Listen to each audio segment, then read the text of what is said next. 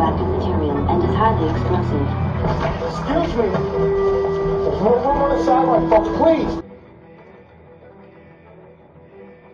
最近呢，收到了一些朋友发来的信息，有人说很喜欢我的影评，能够从中找到一种向上的力量；也有人说呢，我的影评听完之后有那么点剧透的意思。非常感谢大家的提醒，我不想当剧透。从今天开始，我会尽量留意这一点。首映当天的青年节，我去看了这部《超凡蜘蛛侠二》。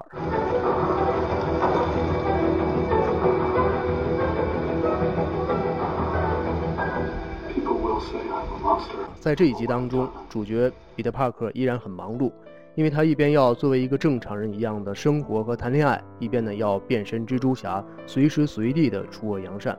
而他的女朋友格温高中还没有毕业。那么，彼得·帕克曾经对格温的父亲做过承诺，要以远离格温的方式来保护他，但帕克毕竟做不到。当一个新的大反派电光人出现之后，彼得·帕克的生活变得更加的不得安宁。一个老朋友哈利·奥斯本在这一集当中回归，帕克也发现了关于他自己身世的新线索。故事结构并没有什么新的招数，这似乎是蜘蛛侠一类的片子很难突破的一个障碍。影片当中男女主角似乎已经是不能再演高中生了，好吗？因为他们已经二十几岁了。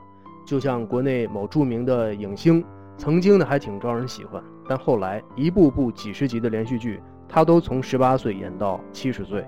这样的剧情，一超过两部，你就会真心的想对这位大姐说，这么一句话啊：您能给年轻人点机会吗？您在镜头前还没待够，霸占着不让位，那么您就去另外一个有灯光的舞台去好好的做做家务吧。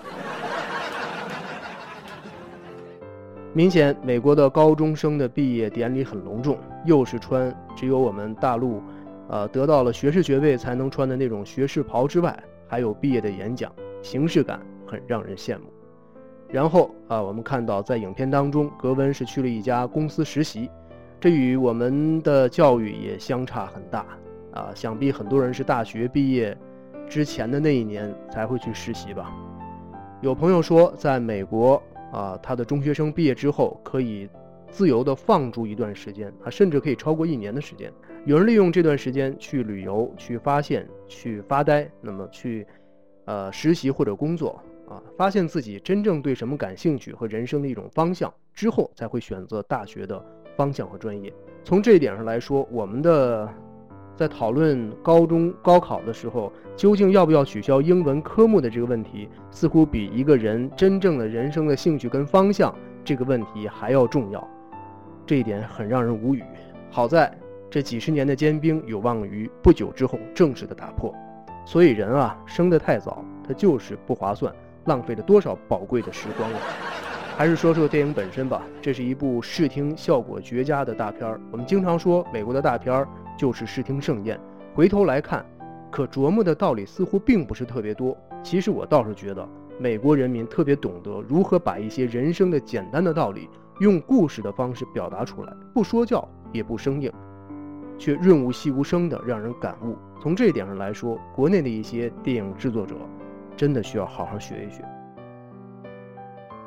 本片让人感慨的一个情节是在格温的那段毕业演讲当中，他大概说了这样一番话：“他说，也许我们终究无法成为理想中的那个自己，但至少我们曾经精彩的活过。” My wish for you is to become hope. People need that.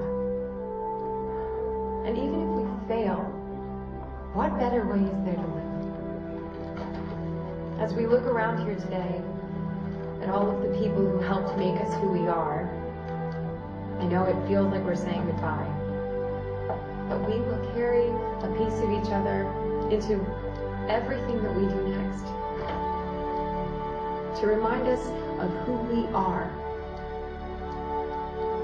and who we're meant to be. had a great four years with you. I'll miss you all very much. 也有人说，在美国的影片当中充满了英雄主义般的情节，这就如同美国的外交政策一样。当世界各地发生任何事情的时候，美国都会以英雄或者老大的姿态参与其中。而在九幺幺等各种针对美国的袭击当中，却暴露了美国的 N 多短板，于是只能在影视作品当中寻找一下自我安慰，把自己扮演成英雄的角色。